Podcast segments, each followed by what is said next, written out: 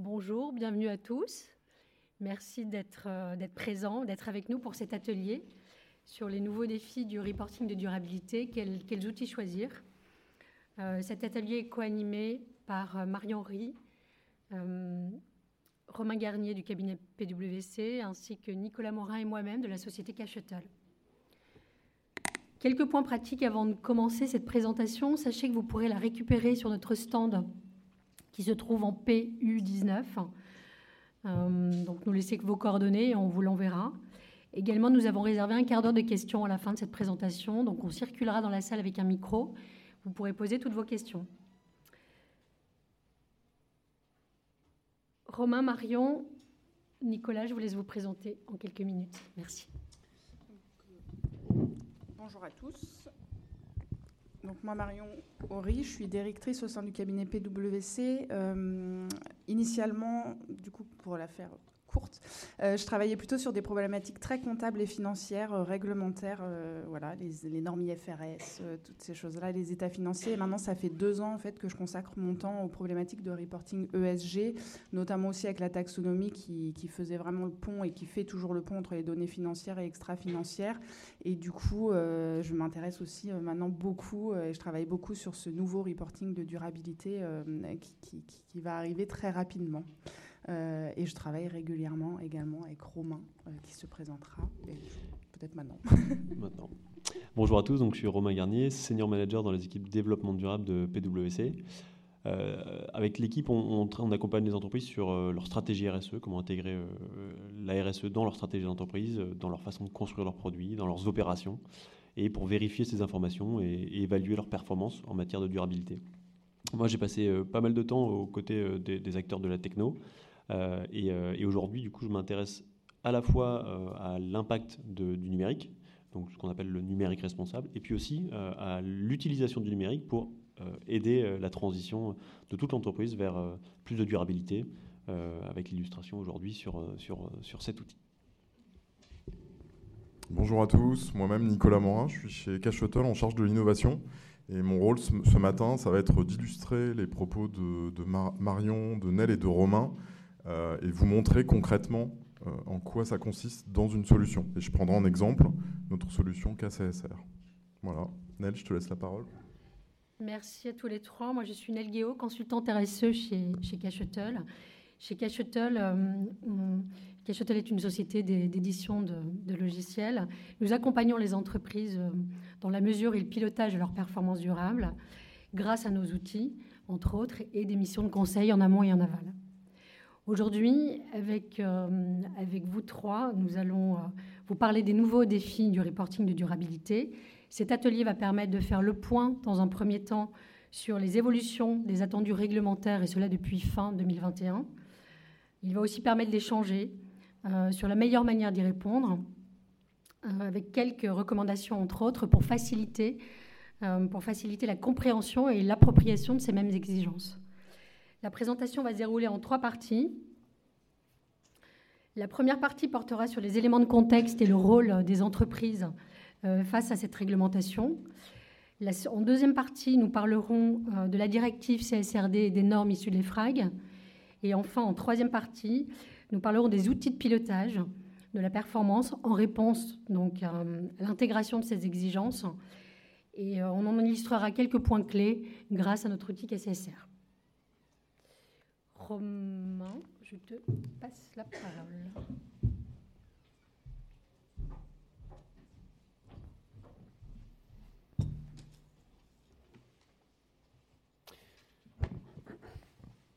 Et là, vous m'entendez.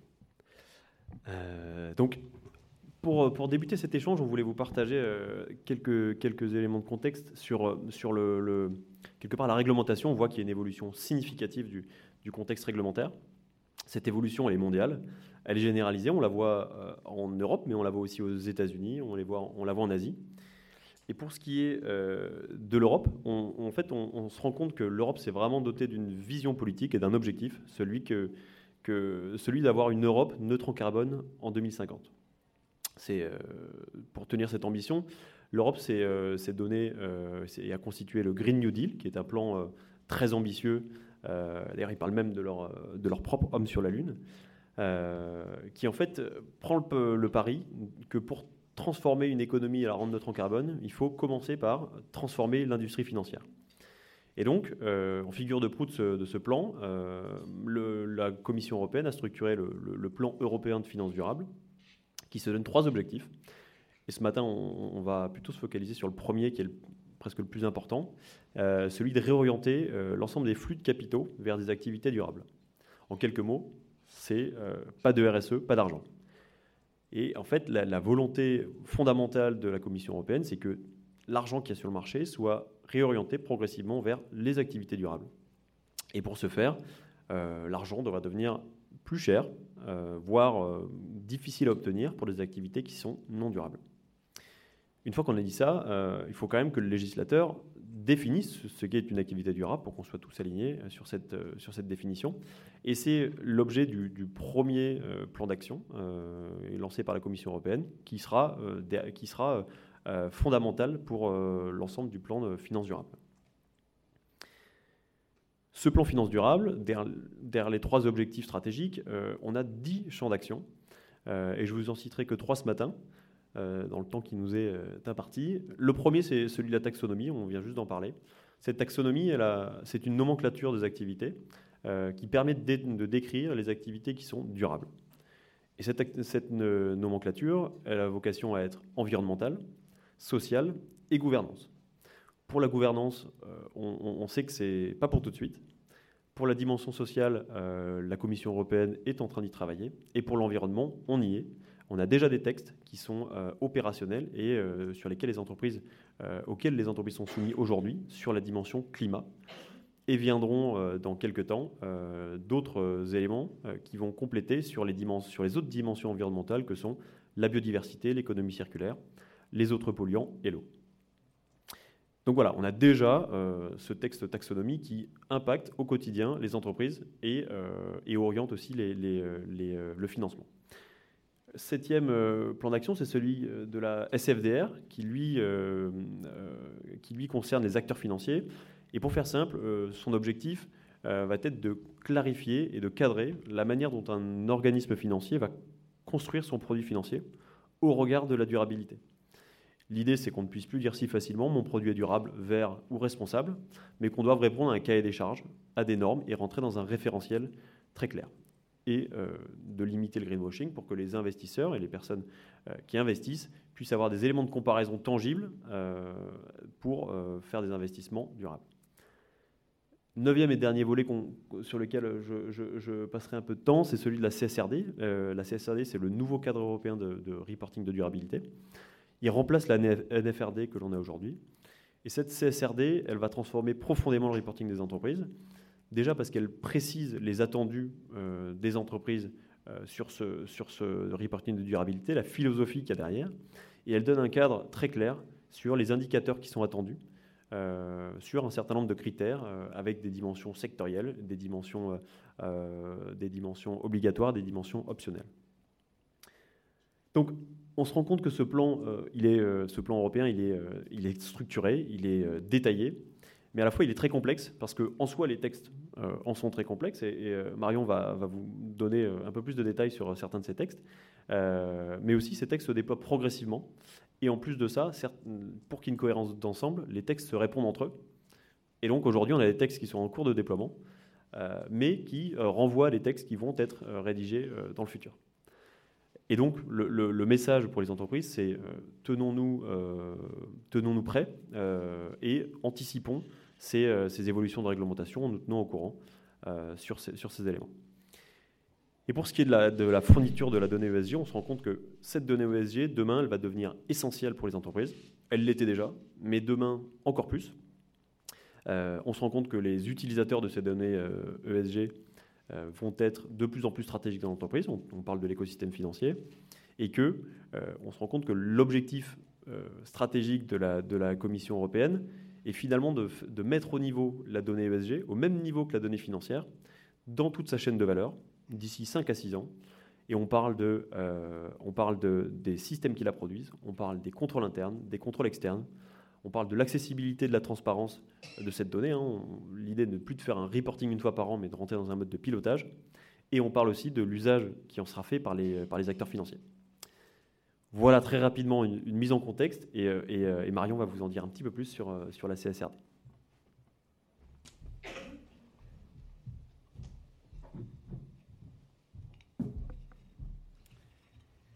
Merci Romain.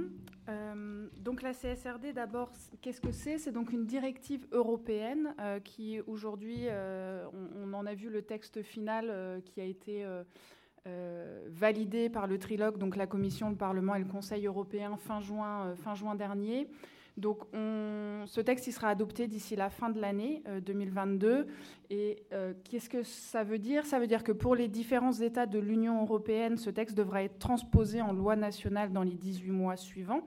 Et donc c'est sur ce texte transposé que chaque euh, groupe européen, en fonction de son pays d'implantation, va, devoir... Enfin voilà, c'est ce texte qui, qui, va devoir respecter.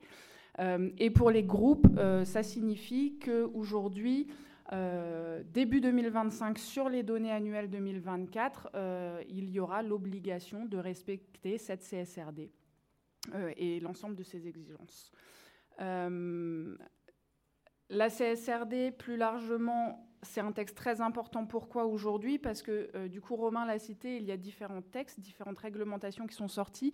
La CSRD, elle permet de faire le lien entre ces différents textes donc euh, notamment les ESRS, ce qui sont les standards de normalisation du reporting de durabilité. On va y revenir un tout petit peu après, mais qui donc sont vraiment une partie euh, très importante de la CSRD.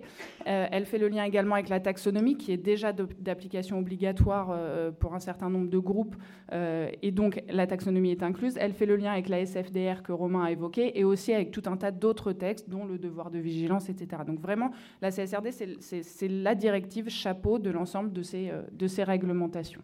et elle, permet vraiment de les lier. En termes de calendrier, peut-être le point le plus important, c'est les dates d'application pour les différentes entreprises euh, qui euh, arrivent relativement rapidement. Donc, suite aux négociations du, trilogue, il y a quand même eu euh, un report d'un an. Euh, donc aujourd'hui, la date d'application pour tous les groupes qui aujourd'hui ont déjà un reporting euh, extra-financier, c'est 2025, euh, enfin donc début 2025 en publication sur les données 2024. Et ensuite, il y a quand même un échelonnement, puisqu'on le verra en termes de scope, certains groupes vont être concernés alors qu'ils ne le sont pas aujourd'hui par la DPF. Pour ces new joiners, il y aura un an supplémentaire dans l'application, et pour les PME, encore un an supplémentaire. Euh, ce qui va permettre quand même, parce que la marche est relativement haute à franchir, mais donc à chacun de, prendre en main ce texte. Euh, en ce qui concerne euh, les ESRS, donc de, toute façon, les ESRS et la CSRD vont être d'application obligatoire en même temps. ils sont complètement liés. c'est vraiment, ils vont de pair. en ce qui concerne justement ces standards, puisqu'on va y revenir aussi après, il y a eu une consultation publique sur, sur la première publication de l'EFRAG qui s'est fini début août. Donc là, les FRAG est en train de retravailler ces textes en fonction des nombreux commentaires qui sont euh, remontés de la part des groupes et des différents organismes. Euh, elle sortira ses textes définitifs à la fin de cette année et puis euh, d'ici le milieu de l'an prochain, on s'attend à voir les textes adoptés, enfin confirmés et validés par la Commission européenne, qui sont vraiment les textes définitifs. Voilà pour les points importants du calendrier. Euh, donc maintenant, on va rentrer un tout petit peu plus en détail euh, sur la CSRD en tant que, et, les, et les, normes. Euh, donc l'objectif principal, Romain, il l'a évoqué, c'est vraiment de faire monter ce reporting extra-financier ou maintenant le reporting de durabilité au niveau du reporting financier. Donc au même titre qu'il y a 20 ans, on a eu les IFRS qui sont venus normaliser ce reporting euh, financier, les états financiers. Aujourd'hui, on a les ESRS euh, qui, sont en train d'être établis et dont on a vu les drafts, qui vont venir normaliser, cadrer, structurer ce reporting extra-financier. Euh, pourquoi? Parce qu'un des écueils sur la DPEF et sur les reporting extra-financiers, même au niveau européen, c'est qu'il y a quand même une grande hétérogénéité dans, les données qui sont euh, publiées, mais aussi dans les méthodologies pour euh, calculer ces différentes données. Donc la comparabilité était relativement difficile. Donc aujourd'hui, le but, c'est vraiment de le normaliser, de le cadrer. Et donc on a aujourd'hui 13 normes draft qui ont été publiées par les FRAG et qui ont été donc commentées par tous ceux qui le souhaitaient jusqu'au 8 août. Euh, sur la CSRD, donc le texte chapeau, euh, quels sont, Quelles sont les, principales évolutions et les principaux points à retenir euh, sur, cette nouvelle CSRD par rapport à la DPEF que vous connaissez probablement? Donc tout d'abord, les seuils, ils sont abaissés, donc le scope, en fait, le nombre d'entreprises concernées va être vraiment plus large. Euh, donc là, on vous a noté les seuils, 20 euh, millions de total bilan, 40 millions de total chiffre d'affaires et plus de 250 salariés, il faut en dépasser deux des trois. on a on dit souvent euh, que ça fait passer le nombre d'entreprises soumises de 11 000 à 55 000, ce qui est quand même considérable. Euh, sur le contenu, on va avoir un grand élargissement du contenu. Donc, euh, avec euh, les ESRS, on y reviendra, qui vont vraiment structurer l'ensemble des informations à faire apparaître, mais avec notamment des informations prospectives, une nécessité de faire apparaître beaucoup d'informations et de prendre en compte la chaîne de valeur, et, et, vraiment en termes de quantité, un nombre d'indicateurs beaucoup plus important. Euh, cette CSRD, elle sera dans le rapport de gestion. Pour les entreprises françaises, pas de changement, c'est déjà le cas de la DPEF. Euh, en termes d'audit, on aura une assurance modérée pour l'ensemble des pays européens. Donc pour la France, encore une fois, excusez-moi, pas de changement, mais euh, ça voudra dire qu'aujourd'hui, rares sont les pays européens qui ont une revue d'un tiers indépendant de leur reporting extra-financier. Demain, ce sera obligatoire pour toutes les entreprises de l'Union européenne, ce qui va permettre aussi davantage de comparabilité et d'homogénéité. Euh, on s'attend également à, ce que la gouvernance et à ce que les, instances de, gouvernance des différentes entreprises prennent davantage de responsabilités sur ces données extra-financières, comme elles le font sur les données financières. Donc voilà en quelques mots les, gros points sur la CSRD et les évolutions par rapport à la DPEF. Si on passe maintenant euh, aux standards de normalisation qui sont aujourd'hui euh, publiés, on en a 13 euh, donc on les voit apparaître, c'est ce, voilà, tous ceux qui sont colorés sur la gauche de la slide. Euh, deux sont cross-cutting, donc ça signifie simplement qu'ils vont être vraiment transverses, euh, quel que soit le sujet extra-financier. Et puis ensuite, ils sont déclinés sous les, trois piliers, enfin les trois, trois piliers environnement, social et gouvernance. les cinq standards sur l'environnement suivent complètement les objectifs de la taxonomie. On retrouve le climat, la pollution, euh, la protection de l'eau, la biodiversité et l'économie circulaire. Donc c'est vraiment les mêmes que les objectifs de la taxonomie pour ceux qui la connaissent. Au niveau social, on va euh, à la fois regarder ses propres employés, euh, les employés de la value chain, les communautés affectées et puis bah, les consommateurs finaux. Et enfin, sur la gouvernance, on va parler de la gouvernance du contrôle interne, de l'audit interne, de la gestion des risques et euh, de la manière dont on conduit notre activité. Euh, ce qui est à noter, c'est que ce sera complété par la suite, mais donc euh, pas d'application obligatoire tout de suite, par des, par des normes sectorielles, parce qu'aujourd'hui, celles qui sont apparues, c'est pour toute entreprise, toute industrie confondue. Et enfin, euh, du coup, on vous donnera un exemple juste après, mais donc dans l'intégralité de ces, de ces normes, il y a des disclosure requirements. Aujourd'hui, il y en a 140 euh, si on prend toutes les, 13 normes. Et ces 140 disclosure requirements, ça représente plus de 500 points de données, que ce soit qualitatif ou quantitatif. Alors, ce qu'il faut noter simplement sur ces textes, que ce soit la CSRD ou les normes, il n'y a pas d'obligation euh, de faire. C'est une obligation de discloser, donc ce qui signifie que euh, si vous n'avez pas ou si l'entreprise n'a pas d'objectif de réduction des émissions, elle ne le disclosera pas. C'est une obligation de transparence et de dire ce que vous faites à date voilà sur ces sujets. Si on prend l'exemple euh, de l'ESRS E1, donc environnement climate change, euh, voilà à quoi ça ressemble en synthétique. Donc à chaque fois, l'architecture de tous les standards est la même. Il y a ces trois piliers. Donc le premier plutôt sur la stratégie, la gouvernance, etc. À quel point le standard est significatif ou non pour l'entreprise. Le deuxième sur ses politiques, euh, comment elle prend en, jeu, enfin voilà ce, ce sujet, quel est son plan d'action et quels sont ses objectifs. Donc ces deux premiers piliers sont davantage qualitatifs.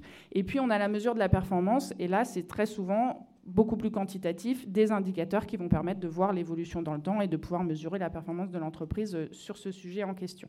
Donc là, on le voit, il y a 17 disclosure requirements pour ce qui est euh, du climate change. C'en est un des plus fournis, euh, compte tenu du sujet actuel.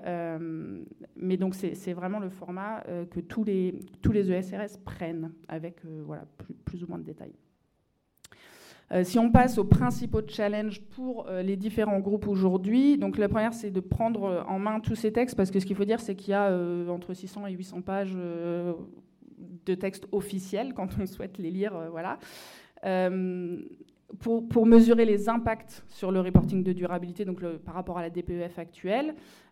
comment collecter les informations, ça va être un autre gros défi, notamment sur les questions de chaîne de valeur, voilà, et surtout de chaîne de valeur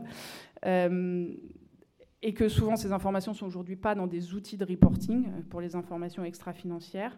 Il va y avoir la nécessité de, mettre en, de développer un vrai process comme celui qui existe euh, dans notre manière de penser pour le reporting financier, c'est-à-dire d'avoir euh, une équipe dédiée, un calendrier, quels outils, quels systèmes, quels contrôles on met pour fiabiliser et pour permettre une comparabilité, une auditabilité des données. Et ça, ça peut être un très gros chantier. Donc finalement, le mot d'ordre, nous, qu'on donne très souvent, c'est d'anticiper autant qu'on le peut, ne serait-ce que pour faire un premier état des lieux euh, bah, de, l'ampleur des travaux qui vont être à mettre en œuvre pour chacune des entreprises, parce encore une fois, ça va être très hétérogène en fonction des industries, en fonction des groupes, en fonction des sociétés, de leur taille, euh, et de pouvoir mesurer quels sont les gros chantiers pour ensuite déterminer la méthodologie, où je vais trouver mes données, quelles sont celles qui me manquent, et comment je vais les connecter, avec quel, quel outil, quel processus qui sont les personnes dans mon entreprise qui vont, euh, qui vont travailler sur ces différents sujets. Et du coup, je repasse la parole à Nel.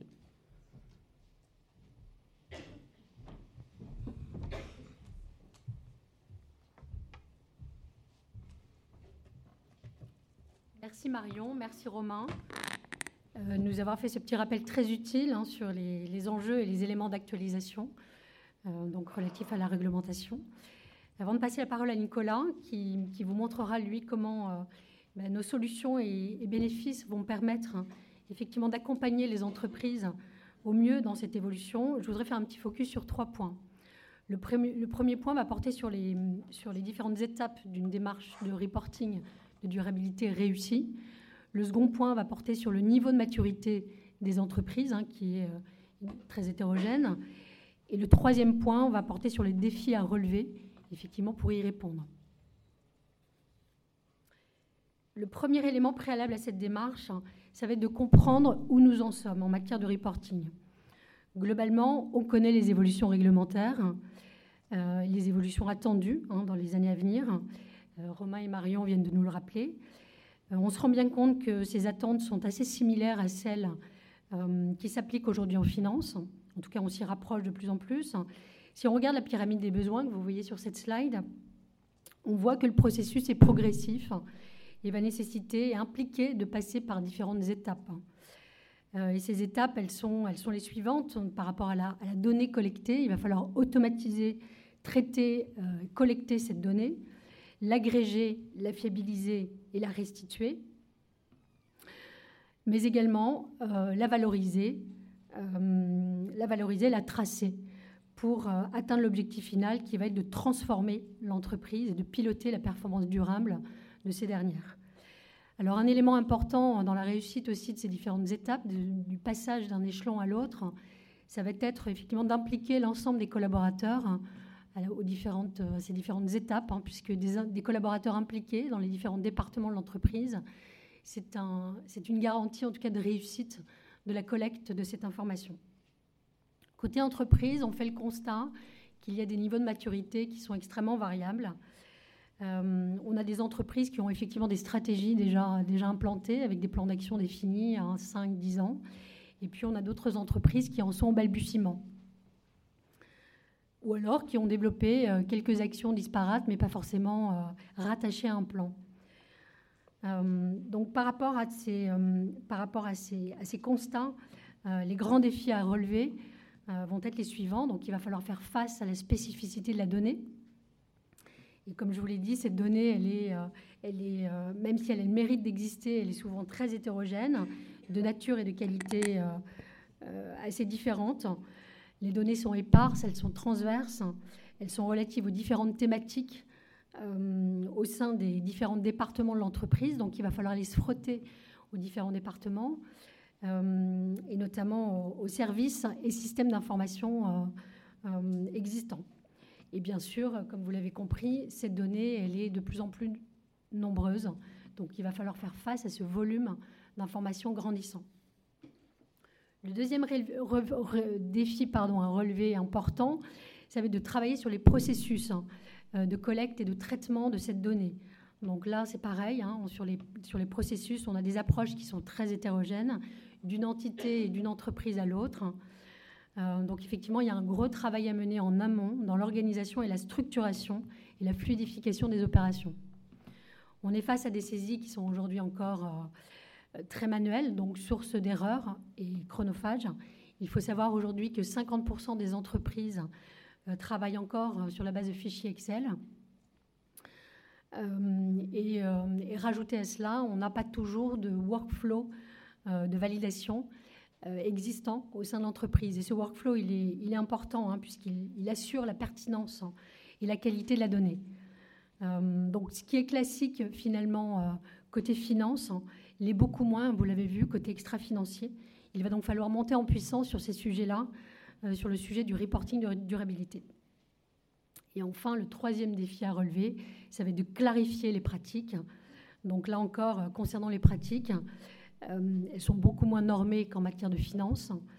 Euh, il existe aujourd'hui plusieurs référentiels, et vous les connaissez, hein, donc le CESBI, le GRI, euh, les ODD. C'est à l'entreprise hein, de choisir parmi ces référentiels, au cas par cas, ce qui lui semble le plus pertinent hein, pour faire passer son message. Mais là, on voit bien que par rapport à ces référentiels, on est face à un déficit de comparabilité pour les parties prenantes externes. Euh, donc ce point nécessite aussi d'être grandement amélioré et c'est un point sur lequel euh, euh, travaillent entre autres des organismes comme les FRAG en vue de la future CSRD. Au final, on voit qu'on est sur des approches globalement qui sont encore, que l'on pourrait qualifier d'artisanales, avec des entreprises qui communiquent sur des informations, certes, mais qui ne sont pas toujours hein, fiable, vérifiée, pertinente et pas toujours compatible avec les exigences euh, réglementaires et notamment les exigences d'auditabilité euh, et de vérification qui sont attendues par les OTI euh, et notamment dans le cas de la future CSRD dans les deux ans qui viennent. Donc sur ces sujets-là, voilà, il va falloir travailler à professionnaliser les pratiques, à industrialiser ces pratiques pour arriver à tenir l'objectif qui est fixé aux entreprises pour mesurer de manière efficace, hein, dans un futur relativement proche, euh, la performance durable. Comment on va y arriver? C'est toute la question. Euh, et quelles sont les solutions aujourd'hui les plus appropriées pour y répondre et pour répondre à cet exercice et accompagner les entreprises? Et quelles sont les particularités de ces solutions? Je vous propose de passer la parole à Nicolas qui va vous expliquer euh, qui va vous parler de, la solution SSR. Euh, Merci. Merci Nel. Euh, alors oui, pour faire suite à ce qu'on vient de voir, je vous propose de vous illustrer trois points dans une solution. Alors je vais vous le montrer via notre solution KCSR et on va voir ces trois points en détail. alors allons-y. Première chose dont vous avez parlé, euh, Marion citait 500 euh, data points. Il, va falloir collecter de plus en plus de données dans l'application, aussi bien quantitatives que qualitatives. Pour faire ça, il faut un outil qui soit euh, fluide, qui vous permette rapidement de collecter cette donnée auprès de vos contributeurs. Voyez un exemple ici d'un formulaire web tout simple qui détaille par thématique, environnementale, sociétale, l'ensemble des points de collecte qui sont demandés aux contributeurs on va prendre un exemple. Ici, vous voyez que on a une vision de la tendance, on a l'historique des données qui ont déjà été collectées, euh, on voit l'objectif final à atteindre, et puis année par année, on peut se comparer par rapport euh, à l'objectif. Euh, bien sûr, on va pouvoir, le contributeur va pouvoir saisir une donnée quantitative, une donnée qualitative ici, avec un éditeur de texte riche, et également joindre des pièces jointes à sa remontée d'informations. Alors ça, c'est un premier point important, cette, cette, flexibilité dans la collecte des données. Mais on l'a vu tout à l'heure, on parlait de data points, d'indicateurs de, plus en plus nombreux qu'on va devoir euh, collecter. Et pour faire cela, il faut que vous soyez autonome, autonome dans la, dans la création de ces indicateurs. Je vais vous montrer un exemple ici. On doit pouvoir, par volet, euh, par thème, gérer ces indicateurs. Et à tout moment, on doit pouvoir créer un nouvel indicateur Créer un, nouvel indicateur, en quoi ça consiste? Eh bien, ça va consister à lui donner une description dans les différentes langues qui sont gérées ici, dire s'il s'agit d'un indicateur qui est collecté ou bien d'une formule de calcul, on va devoir préciser également si on attend euh, un fichier, du texte ou bien une donnée numérique. Euh, et puis, il faut pouvoir gérer toutes les catégories d'unités dont on peut avoir besoin dans le domaine de la RSE. Par exemple, les émissions, mais euh, ça concerne un grand nombre d'unités.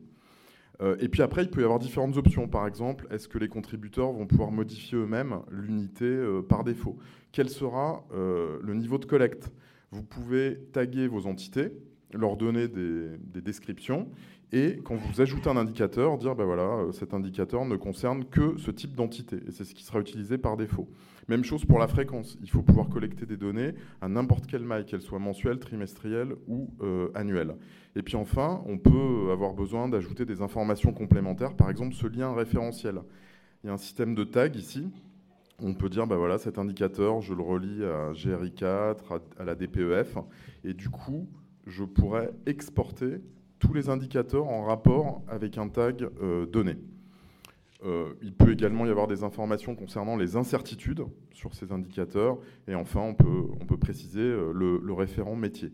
Donc vous voyez, c'est une solution moderne doit vous proposer ce type de fonctionnalité pour que vous puissiez enrichir vous-même en autonomie votre application.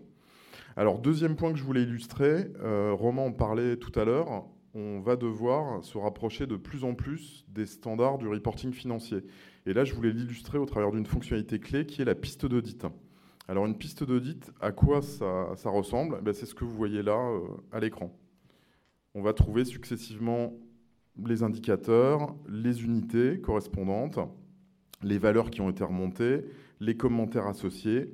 Si un justificatif, on, va le voir ici.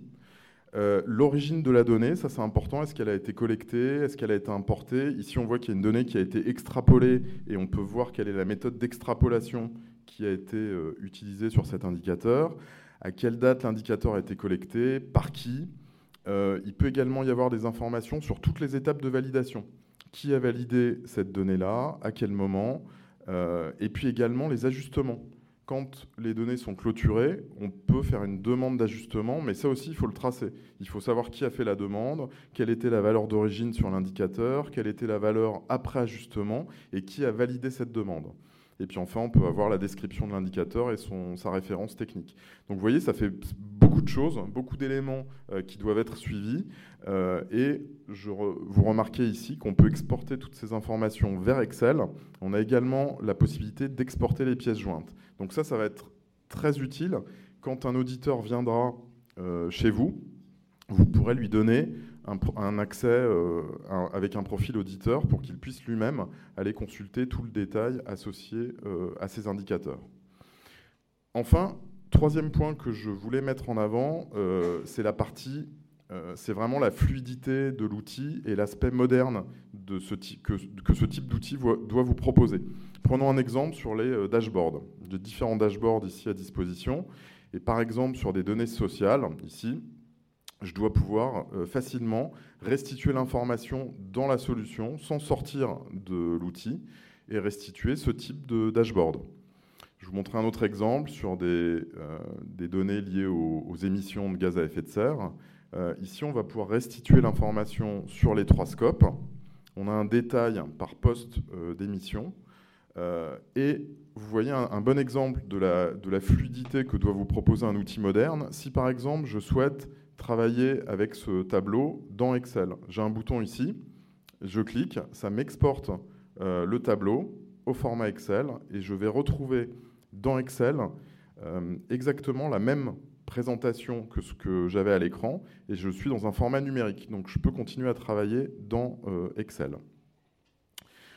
autre exemple, si je souhaite travailler en mode graphique, j'ai un bouton de switch qui me permet de basculer en mode DataVis. Et là, j'ai des graphiques à disposition qui me détaillent, par exemple ici sur les, trois scopes, euh, la représentation graphique.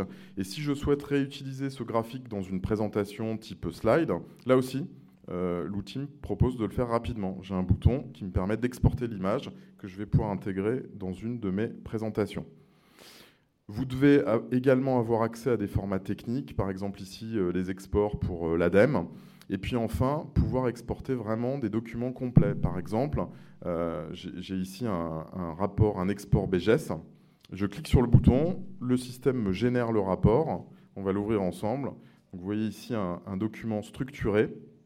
Et dans ce document, on va trouver successivement euh, les graphiques, les graphiques qu'on a vus, les tableaux avec le détail des postes d'émission, et puis ensuite tout le détail euh, poste par poste euh, des, émissions avec les données qui sont injectées dans le rapport au moment où je le génère. Et vous voyez ici des zones qui ont été prévues pour qu'on ait simplement à, compléter le document et le document est prêt. Voilà, donc vous, avez un aperçu du type de fonctionnalité dont vous allez avoir besoin euh, dans les mois et les années qui viennent. Et il faut qu'un outil puisse vous proposer ce, genre de fonctionnalité. C'est juste un aperçu pour illustrer euh, ce qu'on a vu dans les présentations précédentes. Mais bien sûr, on a beaucoup d'autres choses à, vous montrer. On est sur le stand PU19, donc euh, n'hésitez pas à venir nous voir pour euh, qu'on en discute et qu'on vous montre éventuellement d'autres fonctionnalités. Voilà, je pense qu'on peut passer aux questions-réponses.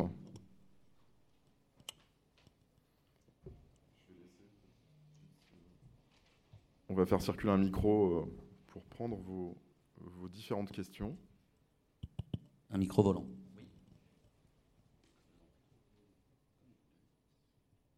Bonjour. Euh, ce logiciel, il a des API pour euh, communiquer avec euh, des logiciels de paye comme Silae, des, des SIRH, parce que vous parlez beaucoup de ce qui permet de ce qu'on peut sortir facilement, et vous dites pas comment on rentre les datas. Oui. Enfin, autrement que manuellement, j'entends.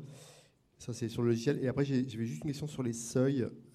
C'est pour un groupe ou pour les personnes morales, les notions de seuil sur la CSRS Groupe. Et euh, c'est la définition du groupe au sens européen, comme c'est fait aujourd'hui sur la partie comptable. D'accord. Donc je reviens sur ma question. Pour la partie interface, euh, on a une caractéristique dans la solution qui est d'embarquer ce qu'on appelle un ETL intégré. ETL pour Extract Transform Load. Ça nous permet de nous connecter à tout type de données, en entrée comme en sortie. On peut passer par des API, des web services, euh, on peut passer par des fichiers plats, type CSV, euh, des fichiers dans un format propriétaire, type Excel, ou bien passer par des requêtes SQL, par exemple. Donc c'est ça qui nous permet, par exemple, typiquement un SIRH, on va s'y connecter pour aller récupérer les données sociales et les importer dans la solution. Autre exemple, on peut avoir les données, les valider, euh, mettre des pièces jointes du qualitatif sur ces données, et une fois qu'elles sont passées dans le circuit de validation, on les envoie dans un big data, par exemple un Elasticsearch. Euh, voilà, donc on, sait faire.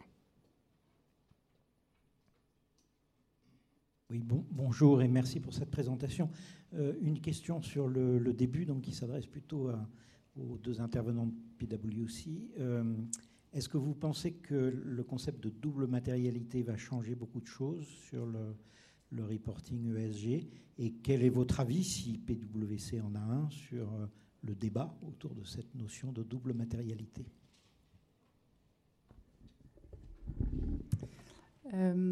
Alors, il va changer beaucoup de choses très probablement dans la manière de gérer ce qui est significatif ou non, enfin, ou d'estimer ce qui est significatif ou non. Euh, alors, à noter que la double matérialité, c'est vraiment la spécificité, effectivement, de, alors, je ne sais pas si c'est clair pour tout le monde, mais des, normes de l'EFRAG enfin, et de la CSRD, euh, sachant qu'on parle souvent d'autres initiatives aujourd'hui, de l'ISSB notamment et de la SIC euh, sur certains standards, c'est toujours de la matérialité financière. Donc, cette double matérialité, c'est vraiment du côté de l'Union européenne. L'idée, c'est d'estimer effectivement ce qui est significatif pas uniquement par rapport aux impacts sur l'entreprise, mais aussi par rapport aux impacts que l'entreprise a sur l'environnement, euh, que ce soit euh, voilà euh, l'environnement. je veux dire la biodiversité, les personnes, etc. pour moi, ça peut avoir un impact. Pour nous, important, oui, dans l'évaluation. Aujourd'hui, il y a un grand débat aussi qui est comment réellement on met en œuvre cette analyse, cet assessment de la double matérialité. Euh, parce que c'est pas si évident d'aller estimer euh, tout ça, et quel impact ça a par la suite vraiment sur les indicateurs. Donc c'est c'est vrai que c'est un point, et des, ça fait partie des nombreuses enfin, des principaux points qui ont été remontés à l'EFRAC, de clarifier comment mettre en œuvre ça. Après, bon, nous, est-ce qu'on a un avis PWC sur la double matérialité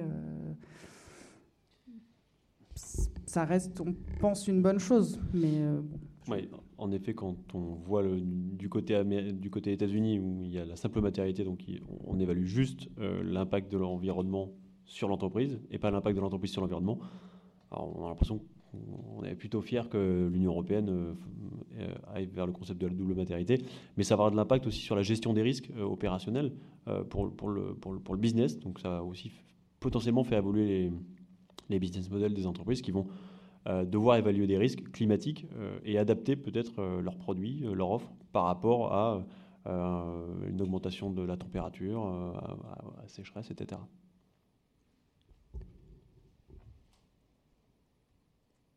Vous avez parlé de convergence des reportings financiers et durabilité. Est-ce que vous avez des clients qui utilisent votre outil pour les deux applications? Euh, oui, on a des, clients qui, utilisent toute la plateforme dans son ensemble, aussi bien sur les parties euh, développement durable que sur les parties finance, et également dans d'autres domaines, hein, comme le pilotage sur la masse salariale, ou pilotage de projets IT, euh, ou des sujets vraiment très financiers comme les IFRS. Donc oui, on a des clients qui ont plusieurs projets sur notre plateforme.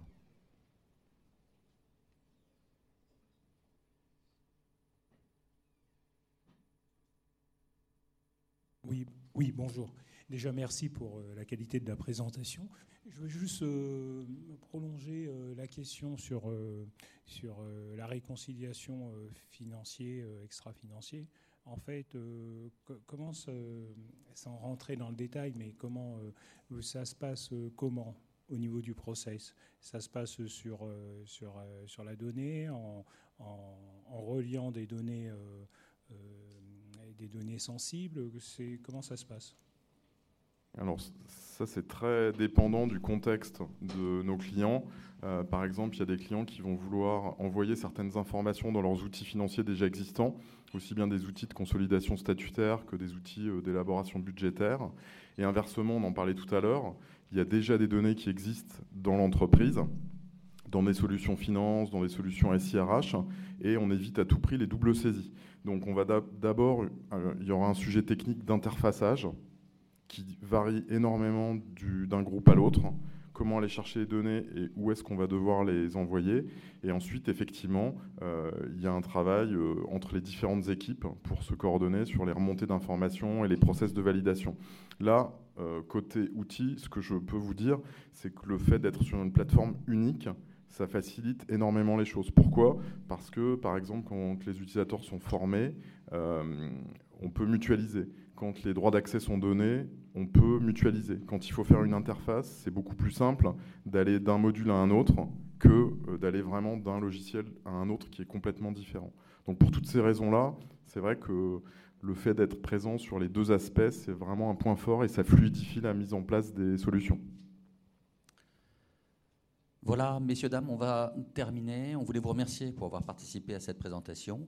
Et euh, je vous rappelle que pour poursuivre les échanges, on est disponible sur le stand PU19. Merci à tous. Merci.